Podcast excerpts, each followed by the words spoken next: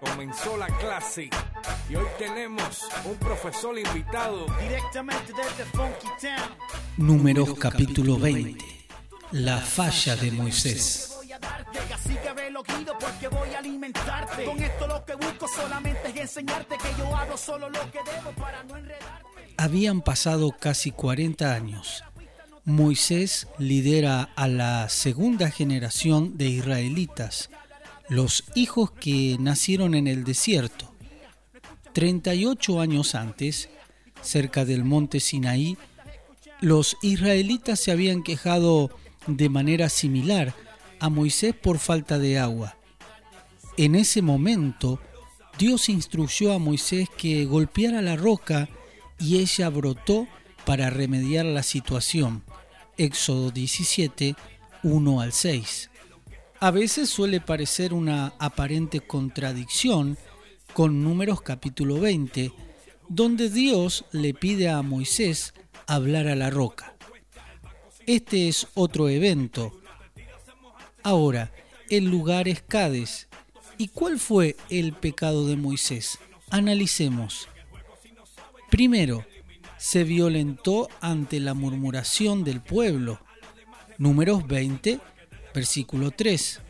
Y habló el pueblo contra Moisés, diciendo, Ojalá hubiéramos muerto cuando perecieron nuestros hermanos delante de Jehová. Segundo, Moisés actuó en incredulidad y no glorificó a Dios. Números 20, versículo 12. Y Jehová dijo a Moisés y a Aarón, por cuanto no creísteis en mí para santificarme delante de los hijos de Israel, por tanto no meteréis esta congregación en la tierra que les he dado. Tercero, Moisés tuvo el resultado esperado, pero no de la forma ordenada por Dios. ¿Cuál fue la consecuencia o el resultado para Moisés? Moisés no iba a poder entrar, solo podría ver la tierra prometida. Algunas lecciones de esta historia para hoy. Hay que comenzar bien y terminar bien cualquier misión que sea para Dios. Además, debemos creerle al Señor aunque lo que nos pide nos parezca absurdo. Debemos ser obedientes sin dudar nada.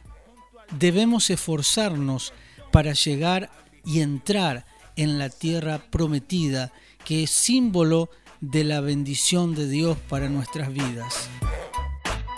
Matricúlate pa' que aprenda.